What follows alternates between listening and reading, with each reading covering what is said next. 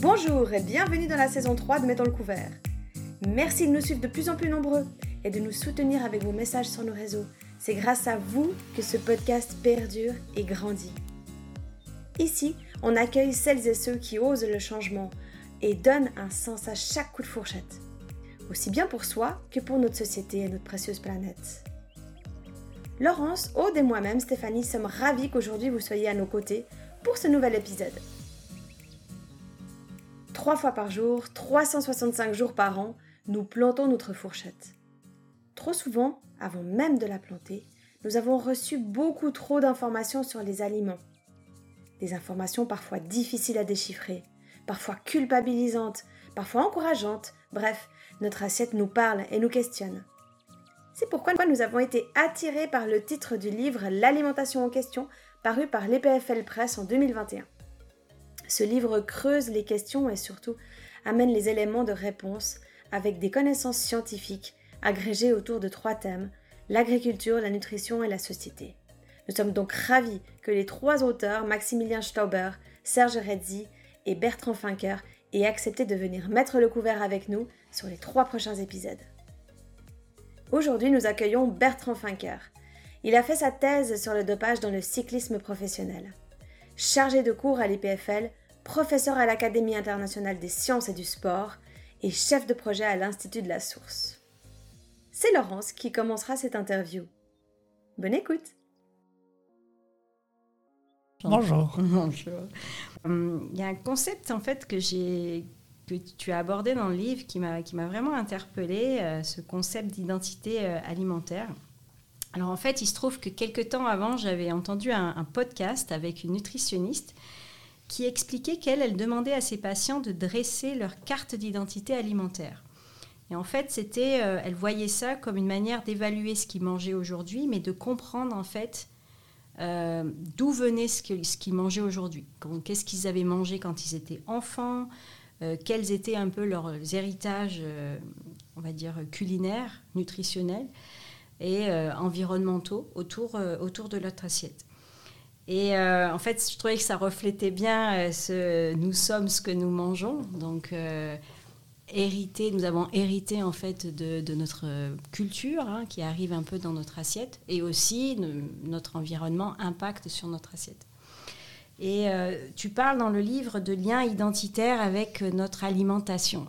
Est-ce que tu peux nous expliquer un petit peu ce que c'est que ce lien identitaire? Alors, bah, le lien identitaire, c'est beaucoup de choses. D'abord, c'est vrai que euh, ta question, elle renvoie euh, à des questions euh, scientifiques, un petit peu comme celle que Serge a abordée dans la première partie. C'est aussi des notions d'épigénétique, d'influence de la nourriture des générations qui nous ont précédés, avec ce discours aussi parfois culpabilisant hein, qui est mis sur, les mères, par exemple. Hein, en fonction de ce que tu manges, ça va impacter euh, le développement de ton enfant et les enfants de tes enfants, etc. Mais c'est pas que, euh, et c'est ça le message que j'essaie de faire passer dans le livre, l'alimentation, c'est pas qu'une question de nutrition. Alors évidemment, c'est important et tout ce qui a été abordé dans la première partie sur les nutriments, sans mauvais jeu de mots, c'est essentiel. Mais c'est aussi une question sociale. C'est éminemment social, culturel, politique. Euh, l'identité euh, en matière d'alimentation, elle est, euh, comme dans d'autres domaines, pour partie socialement construite. Alors elle n'est pas entièrement construite, bien sûr, il y a des ressorts individuels, mais il y a des ressorts sociaux qui sont très importants. Où est-ce que... et ça, touche à toute la chaîne de l'alimentation. Où est-ce que je vais faire mes courses? Le suivant que je vais euh, faire mes courses dans un magasin de hard discount, euh, Denner en Suisse, Lidl en France ou dans une épicerie fine. Qu'est-ce que ça dit de moi en tant que consommateur? Et quand je moi-même, en tant que consommateur, je vais dans un magasin de hard discount ou je vais dans une épicerie fine, qu'est-ce que j'ai envie qu'on voit de moi en tant que consommateur? Le fait de manger euh, ce qu'on mange, le, goût est socialement construit aussi. On nous apprend dès qu'on est petit à apprécier certains aliments plus que d'autres, à porter notre, notre attention à euh, euh, manger tes fruits et tes légumes, ou voilà où on est éduqué dans un j'aime pas nécessairement le mot, mais dans une forme de culture de la malbouffe, tout ça est, est socialement construit. L'individu porte, pose des choix il y a une partie évidemment de décision individuelle dans ce qu'on mange, mais il y a une partie aussi qui est très fortement influencée par toutes les instances de socialisation, par l'école, par la famille, par les relations qu'on a avec les pères, par ce qu'on entend dans les médias, par ce qu'on écoute votre podcast ou qu'on ne l'écoute pas. Donc il y a cette dimension sociale qui est extrêmement structurante et qui amène à forger une forme d'appartenance collective. Par exemple, le fait de valoriser ou pas euh, des plats consistants. C'est quelque chose qui est aussi culturellement marqué, suivant la classe sociale. Alors bien sûr, il ne faut pas interpréter ça de façon euh, stricte et rigide. Il n'y a pas une façon de se nourrir chez les ouvriers, une façon de se nourrir chez les aristocrates, etc. Mais il y a quand même quelque chose de cet ordre que la classe sociale à laquelle on appartient, son milieu d'appartenance, l'environnement dans lequel on a grandi, structure notre rapport à l'alimentation, codifie un petit peu euh, euh, notre rapport au goût, euh, la valeur qu'on attribue aux aliments, le prestige qu'ont certains aliments aussi, la difficulté à faire changer les modes de consommation.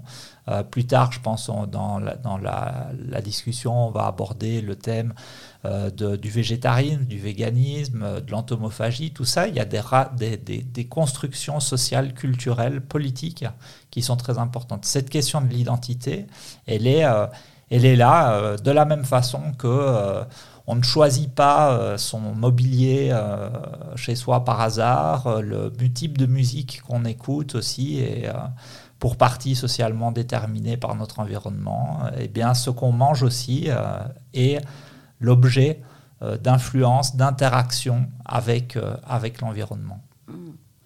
Alors, pour toi, comment tu vois en fait euh, cette, cette transition alimentaire et quels seraient les freins et les moteurs de nos comportements actuels pour soutenir cette transition vers une alimentation plus durable? Alors d'abord, je pense pour réfléchir à la question de la durabilité, il faut se poser peut-être les questions de qu'est-ce qui entrave euh, aujourd'hui la durabilité de nos modes de consommation, de nos modes de production.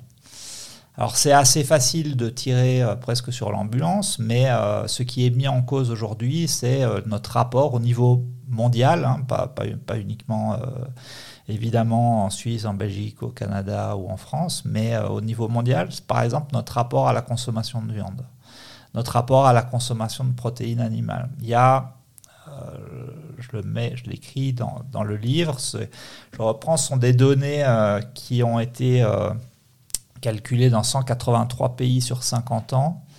Euh, en, en 50 ans, donc entre 1961 et 2011, on est passé au niveau mondial de 23 kilos de viande par habitant par an à 42 kilos par an. Dans le même temps, en 50 ans, la population mondiale a pratiquement triplé. Euh, la consommation de viande donc, a donc doublé. Donc ça veut dire qu'on mange à l'échelle mondiale à peu près 6 fois plus de viande qu'il y a 50 ans. Comment est-ce qu'on fait pour répondre à cette demande qui par ailleurs est croissante? Euh, La demande de viande, elle ne cesse d'augmenter euh, à l'échelle mondiale de façon assez dissymétrique. Euh, elle augmente. Alors là où elle est la plus forte, ce sont dans les pays occidentaux, mais là où l'augmentation est la plus forte et où on prévoit l'augmentation la plus forte, c'est dans les pays émergents, c'est dans les pays en voie de développement, parce que là aussi, la viande, elle est associée, à elle a une forme de prestige, elle a un statut, et on voit qu'il y, y, a des relations qui ont été établies entre, par exemple, le revenu et la consommation de protéines animales. Donc plus on, pour faire simple, plus le revenu augmente, plus on va consommer de viande et de produits laitiers. Alors, à partir d'un certain niveau, la courbe s'inverse, mais pour atteindre ce niveau, il faut être dans les pays euh, qui sont les plus favorisés. Donc, euh, on va dire que pour tous ces pays en développement, pays émergents, on n'atteint pas ce niveau. Donc, la, relation existe. Plus le revenu augmente, plus on va demander de la viande. Euh, qu'est-ce que ça veut dire? Ça veut dire qu'est-ce que ça veut dire cette augmentation de la viande? Alors, si on regarde aujourd'hui, m'excuserai, j'aime bien les chiffres, 70% des surfaces agricoles dans le monde, euh, c'est pour l'élevage de viande animale. Donc, soit pour, pour, pour faire paître des, bovins, des, des troupeaux, voilà, ou pour faire pousser des cultures céréalières qui vont nourrir les animaux que nous allons manger. Puisque la demande en viande continue d'augmenter, ça veut dire que on va devoir, si on suit, si l'offre est obligée de suivre la demande, on va être quelque part obligé d'augmenter les surfaces agricoles pour satisfaire cette demande croissante en viande. Ça pose des questions au niveau environnemental. Euh, ça pose d'autres questions qui sont tout à fait dans notre registre, auxquelles on est sensible ou pas. Et moi, je dis aussi, je, mets ces, éléments sur la table, c'est un discours qui est éminemment teinté de considérations éthiques et morales. Moi, à titre personnel, je pense que c'est important aussi de le dire, je ne suis pas végétarien, je ne suis pas vegan, mais je me pose la question de notre rapport à cette consommation. Et je pense que c'est important de se poser ces questions. peut-être, on l'abordera peut-être plus tard, peut-être par, par faiblesse, par fainéantise, par habitude, euh, que sais-je, je n'ai pas franchise pas, mais ces questions-là m'interpellent. Et je pense qu'elles doivent interpeller. Alors ce rapport à la viande, pour revenir à, ta question après cette longue introduction, elle pose la question de la durabilité. De la durabilité globalement du système de production et de consommation d'alimentation dans le monde. Et qu'est-ce qu'on a comme alternative à cette consommation de viande? Alors, bah, une des possibilités, c'est le végétarisme, c'est le véganisme, avec des questions aussi qui se posent, et Serge en parlera peut-être aussi à un moment, de euh, est-ce que les alternatives, il en a déjà parlé d'ailleurs, mais des protéines alternatives, quelle est la viabilité de ces protéines alternatives? Est-ce qu'on peut substituer euh, indistinctement euh, telle protéine à des protéines de viande qu'on a l'habitude de consommer, etc. mais il y a aussi d'autres façons, d'autres opportunités. par exemple, l'entomophagie, dont on parlera peut-être aussi, qui est aussi une des a 2 milliards et demi de gens dans le monde qui mangent des insectes. Alors en, Occident, euh, ce n'est pas encore euh, très fort entré dans les mœurs, mais ça apparaît, c'est présenté assez régulièrement comme un, substitut euh, protéique durable à la consommation de viande. Donc voilà toute une série de, de, de possibilités qui existent pour aller vers cette transition euh, alors, il y a, beaucoup, d'autres choses aussi dont on pourrait parler, mais la, transition vers un modèle durable euh, inclut aussi euh, une réflexion par rapport au gaspillage alimentaire, inclut aussi une réflexion par rapport à en tout cas gaspillage, hein, entomophagie, le type de viande animale qu'on mange aussi. certes, par exemple, la viande bovine plus impactante, on va dire, sur l'environnement que par exemple euh, la volaille. Euh, donc voilà, il y, a, toute une série de réflexions à, mener euh, avec pour chaque des potentiels avantages, des inconvénients et jamais, rien n'est jamais blanc ou noir, tout est dans des nuances de gris et il faut essayer de prendre en considération toutes les implications des choix qu'on peut faire. Alors, tu disais que par exemple la viande peut avoir une valeur une valeur sociétale, une valeur culturelle. Et donc, euh, elle est quelque part, elle peut être dans certains pays un peu sacralisée, aussi en fonction de, du niveau social. Et euh, du coup, cette transition, elle n'est pas uniquement liée, on va dire, à l'effet santé, à l'effet planète, mais comment on aborde aussi une transition qui va en fait bouleverser euh, des valeurs, des valeurs qu'on peut avoir euh, de, culture, des valeurs fondamentales, des croyances aussi. comment tu vois en fait ce, passage? Alors dans, le livre, euh, j'ai bien aimé l'histoire du homard. je, te, laisse peut-être la raconter parce que je pense que c'est un exemple où on, a, vraiment changé en fait notre perception sur les, aliments. Est-ce que tu vois qu'on pourrait avoir ce même démarche finalement autour de la viande? Alors, bon, pour faire euh, bref, l'histoire du homard, c'est le changement de statut de certains aliments et ça renvoie à la, à la construction du goût, du dégoût qu'on peut avoir par rapport à certains aliments. Alors par exemple le homard, c'est vrai qu'avant c'était plutôt une nourriture du pauvre. Euh, on servait ça même, euh, il y a un bouquin comme ça qui montre qu'on servait du homard dans les prisons à New York par exemple. Ça semble fou aujourd'hui, on a l'impression qu'on mange ça, c'est un repas de fête. Là-bas on servait ça comme... voilà, comme on sert aujourd'hui, je sais pas, autre chose, mais donc euh, d'autres aliments, je parle dans le livre de la tomate aussi par exemple, qui a mis euh, presque 200 ans à, devenir légitime. Alors pour d'autres raisons, c'était pas tellement une question de statut, là c'était pour une question de, toxicité, parce que dans la tomate, euh, il y a, je laisse les scientifiques parler, mais il y a une réaction avec ce qui était à l'époque des assiettes en étain. Euh, euh, et, donc il y avait, euh, il y avait un risque d'empoisonnement et donc c'est la, tomate s'est popularisée en Occident avec la, la la, relégation des assiettes en étain pour des assiettes en autre chose et l'explosion de la, de la pizza en Italie, donc qui a, qui a fait étage d'huile aussi ailleurs. Donc, pareil, les, aliments ont comme ça des, histoires, sont parfois des success stories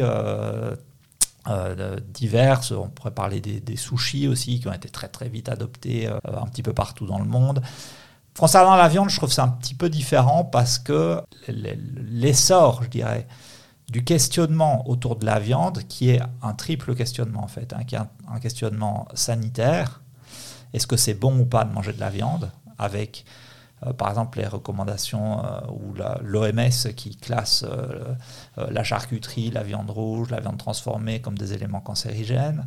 donc c'est un, questionnement sanitaire, c'est un questionnement environnemental. J'ai parlé de la question des surfaces agricoles et de l'impact. On pourrait parler de l'émission de gaz à effet de serre, de l'impact sur l'utilisation de, de, l'eau douce. Hein. Un tiers de l'eau douce aux États-Unis est utilisée pour dans le cadre de l'élevage euh, intensif.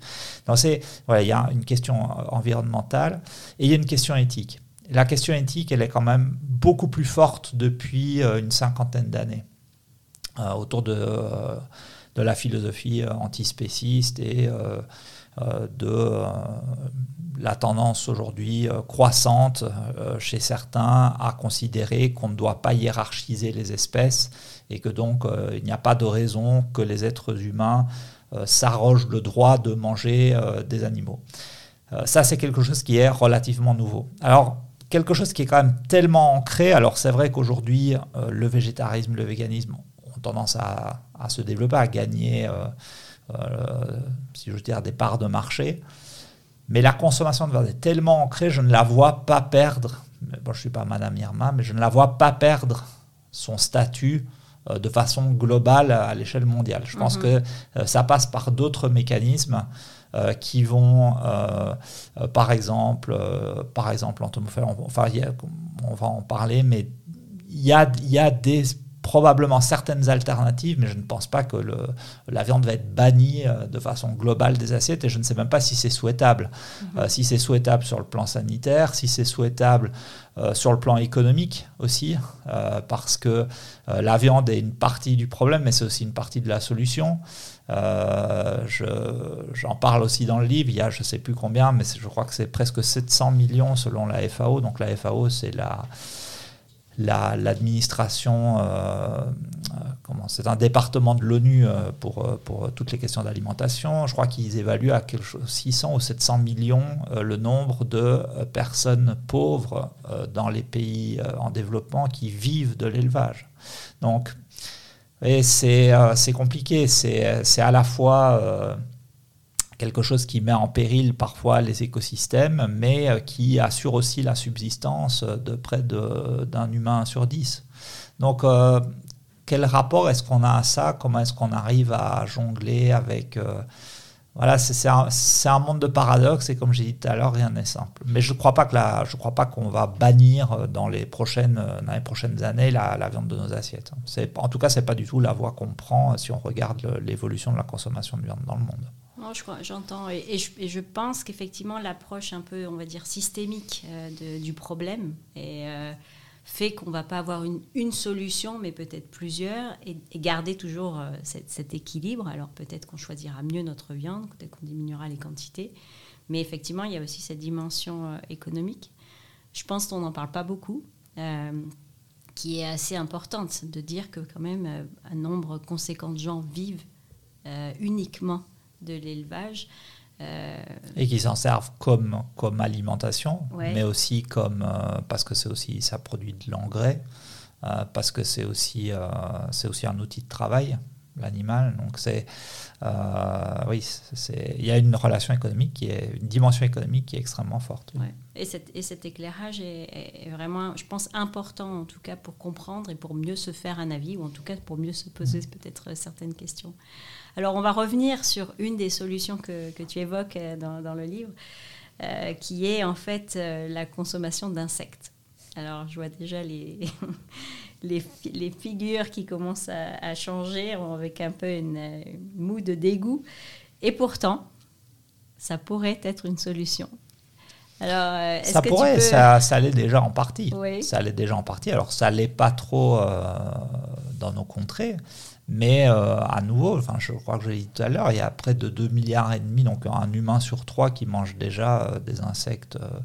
je ne sais pas, je ne dirais pas quotidiennement, mais qui en tout cas en mange régulièrement, plus particulièrement dans les zones tropicales, hein, américaines, africaines ou asiatiques, ce qui suggère d'ailleurs aussi que euh, c'est la disponibilité aussi hein, de certains insectes qui fait qu'on en mange. C'est vrai que nous, euh, forcément, ce serait plus. Euh, il y, a y a aussi aujourd'hui des fermes à insectes, mais on ne mange pas des gros scarabées comme, comme, on peut manger, comme on peut manger en, Afrique ou en, ou, en Extrême-Orient. Mais donc oui, l'entomophagie est une des, une des pistes de réflexion pour plusieurs raisons à nouveau pour euh, des raisons euh, de santé, parce que euh, les insectes, ce sont des sources de...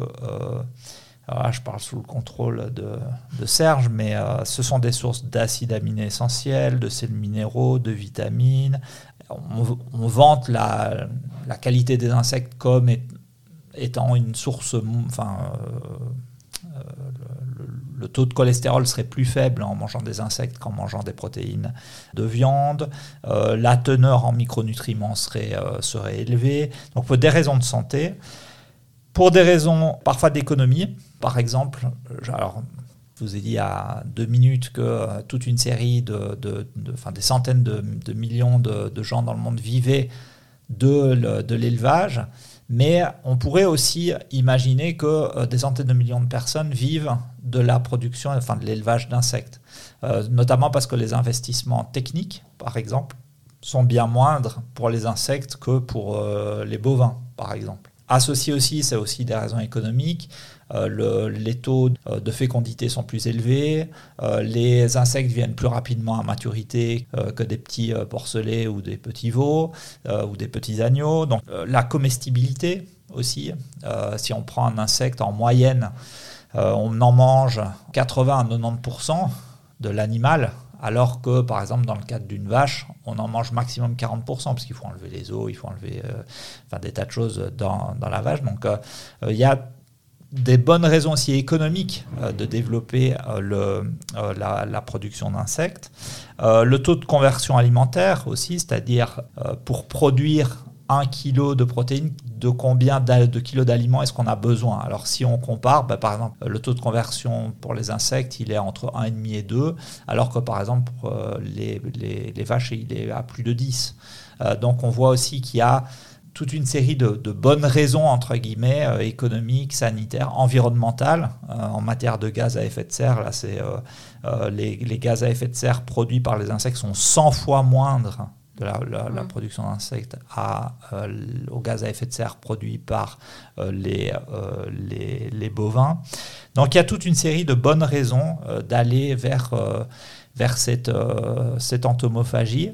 Mais maintenant, l'entomophagie, elle se heurte à ce qu'on a évoqué au départ, c'est-à-dire euh, des considérations culturelles, sociales, euh, les contingences du goût. Et c'est vrai que euh, ça, c'est plus difficile pour prendre en Occident parce qu'on n'est pas habitué à ce type d'aliments. Alors il y a des, là aussi il y a des alternatives. Hein. On sait que par exemple manger un insecte sous sa forme reconnaissable, c'est plus difficile que de le manger sous des formes intermédiaires. On, y a, on peut trouver maintenant des pâtes parfumées aux insectes, on peut trouver des insectes intégrés à des biscuits, à des barres de céréales, etc. Donc il y a des moyens aussi de, d'aller vers ce, ce type d'alimentation et de remplacer progressivement une partie de la production euh, mondiale euh, de viande par euh, de la production à base d'insectes. Peut-être que les insectes, ce sera notre homard du futur. Peut-être, peut-être. il ne faut désespérer de rien. Mais il y a aussi, c'est aussi un enjeu, c'est aussi un enjeu de marketing. il, y a, il y a, là aussi, enfin, l'économie est quelque chose de, de, capital. C'est alors c'est une relation dynamique. Est-ce que c'est l'offre qui influe la demande ou est-ce que c'est la demande qui influe l'offre? Mais si on voit euh, énormément d'insectes dans les magasins, le fait d'avoir beaucoup d'insectes disponibles encourage d'une certaine façon la demande, mais il y a aussi euh, des façons... Euh, de l'incorporer à, des plats préparés, à, de la gastronomie, à de la grande gastronomie aussi, dans des restaurants. Euh, c'est, tout ça contribue à une forme d'acceptation, mais qui est progressive.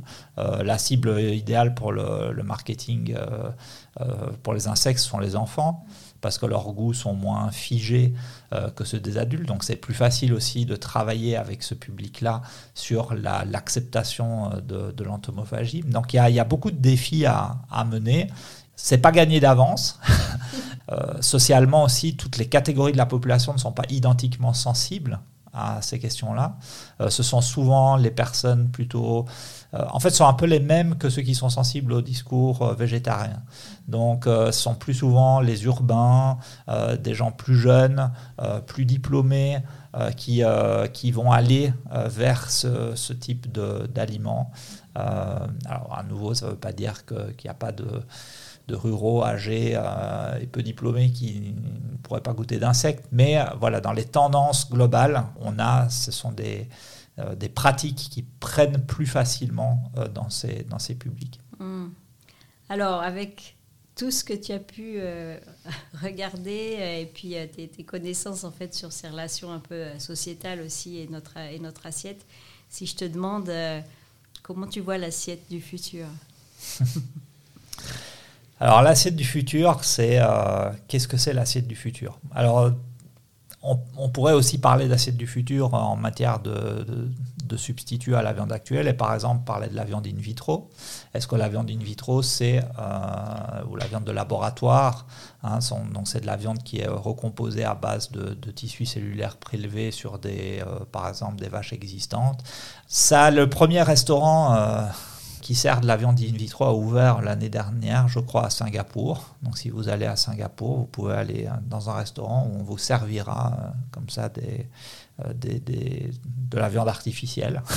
Est-ce que c'est ça l'assiette du futur?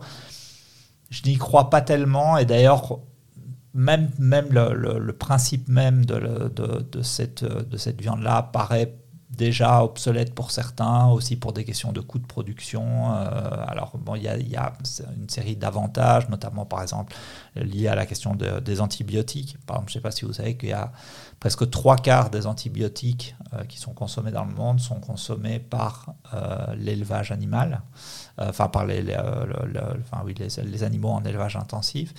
quand on a de la viande division, on, peut se passer de ce type de, voilà, de risque, hein, de surconsommation d'antibiotiques. Voilà. Mais enfin, il y a, d'autres avantages à la viande in vitro, mais je ne crois pas tellement à ces, ces options généralisées et mondialisées. Je pense que l'assiette du futur ne. Bon, elle a déjà pas mal évolué à, travers la mondialisation euh, par rapport à ce que ce qu'on mangeait il y a 100 ou 200 ans. On a déjà euh, euh, pas, mal, pas mal changé.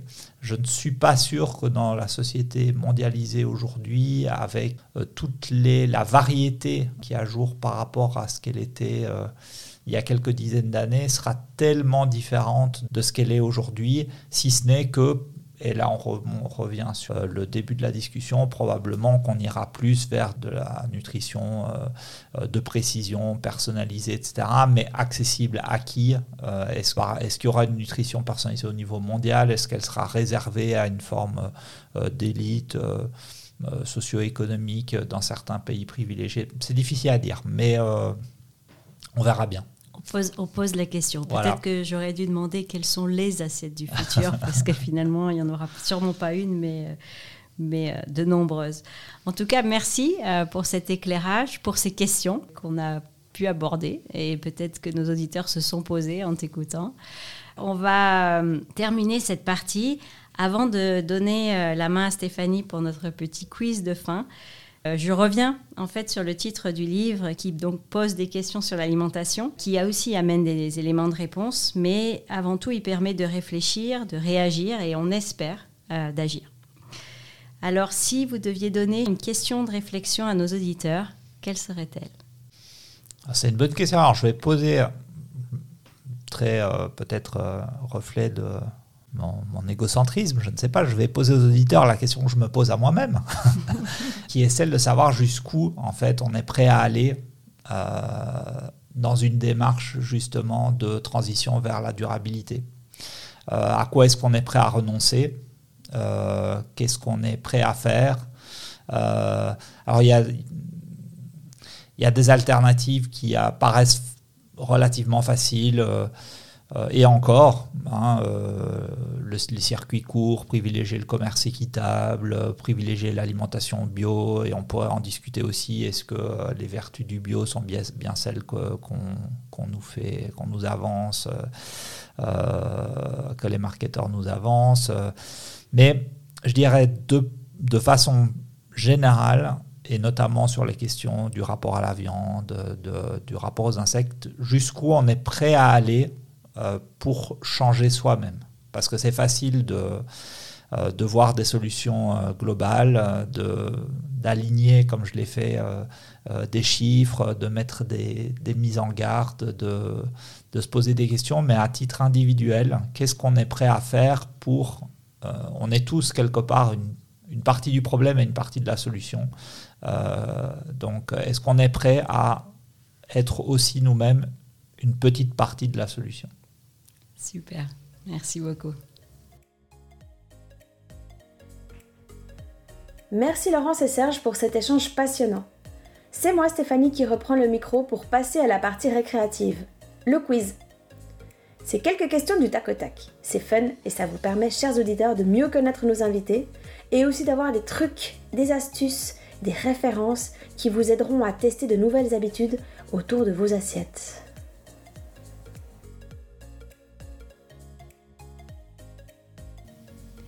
Sur ton héritage culinaire, as-tu une Madeleine de Proust? Un souvenir d'enfance lié à un aliment en particulier? Bertrand alors, euh, bah, Madeleine de Proust, euh, oui, alors oui. Enfin, en tout cas, c'est le premier qui me vient à l'esprit là maintenant. Euh, je dirais, moi j'aime bien les plats où tout est en an. Et, je suis très fainéant, donc j'aime pas mâcher. Et j'adorais quand ma mère elle faisait du hachis parmentier avec de la purée, de la viande hachée, une couche d'épinards, des oignons, j'adorais ça. Déjà, j'aime toujours énormément le hachis parmentier, donc je réponds ça. Ça me va. Si tu pouvais voyager dans le temps et l'espace, qui inviterais-tu à ta table? J'aurais peut-être peur d'attraper le scorbut du coup, puisque euh, Serge nous a dit qu'il fallait s'en méfier euh, sur les traversées au long cours. Mais moi, j'aimais beaucoup, enfin, j'aime bien la période des grandes découvertes. J'aurais rêvé euh, de vivre à cette époque-là, donc moi, j'inviterais, j'inviterais bah, du coup, je le verrai sur une escale. Euh, J'irai voir Christophe Colomb ou euh, Magellan ou euh, Vasco de Gama ou bien euh, je, je, je, ramènerai des épices avec Marco Polo. voilà, moi, c'est là que c'est cette époque-là que, que j'aurais aimé aller voir. Phénoménal. Et autour de vous, qui t'inspire par ses actions dans le domaine alimentaire? Alors, je vais dire, un peu de légèreté. Alors ma fille, elle adore, euh, elle adore le meilleur pâtissier. Et euh, très souvent avec elle, euh, du coup, je me suis abonné au compte de Manon sur Instagram, celle qui a gagné la dernière édition. Et puis ma fille, presque tous les jours, elle me demande on regarde s'il y a des vidéos de Manon, parce que bon, elle est trop petite, elle n'a pas encore de smartphone. Et, et donc on s'inspire de Manon. Et puis des fois le week-end, elle a envie de faire les pâtisseries de Manon. Donc je réponds Manon du meilleur pâtissier. Excellent. Une personne, un livre ou une association à mettre en avant? Bah, Je peux encore sortir le livre de Manon quand même.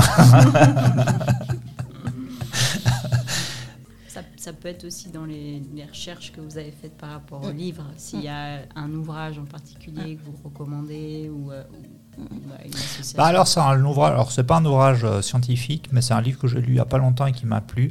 Euh, je, je me souviens même plus du, de l'auteur, mais c'est un livre qui s'appelle L'histoire mondiale du sucre et qui, qui est une façon en fait de relire un peu la forme de géopolitique autour de d'un produit qu'est le sucre. Et c'est un livre qui m'a beaucoup plu et donc j'en, je recommande à, à vos auditeurs euh, mhm. sa lecture. Excellent. Un très grand merci à nos deux invités pour cet échange passionnant. Avez-vous un dernier mot avant de nous quitter? Ah, Merci beaucoup pour l'invitation, d'abord. Euh, ce sera avec plaisir de, voilà, de, de, discuter ou d'échanger avec, euh, avec les auditeurs s'ils souhaitent nous contacter. Et puis, euh, puis ben, tout ça, moi personnellement, ça m'a donné faim. Euh, c'est un peu mon dernier mot. Hein. Je, suis, euh, je mange un peu trop, je pense, mais. Ouais, mais tu dépenses beaucoup. C'est un grand sportif, c'est ce qu'il dit pas. En fait, il pratique beaucoup, beaucoup de, cyclisme. Mouline. Ma première course demain, d'ailleurs, samedi. Merci infiniment, c'était passionnant. Nous vous rappelons que leur livre Alimentation en question, édité par l'EPFL Presse, est disponible via la plateforme de l'EPFL www.epflpresse.org. Merci à notre sponsor, la Fondation Inartis, pour nous avoir permis d'accéder au studio d'enregistrement ce soir, et à l'agence de communication Shine à Lausanne pour leur soutien. Cet épisode est à présent terminé. Nous remettrons le couvert bientôt avec un nouvel invité.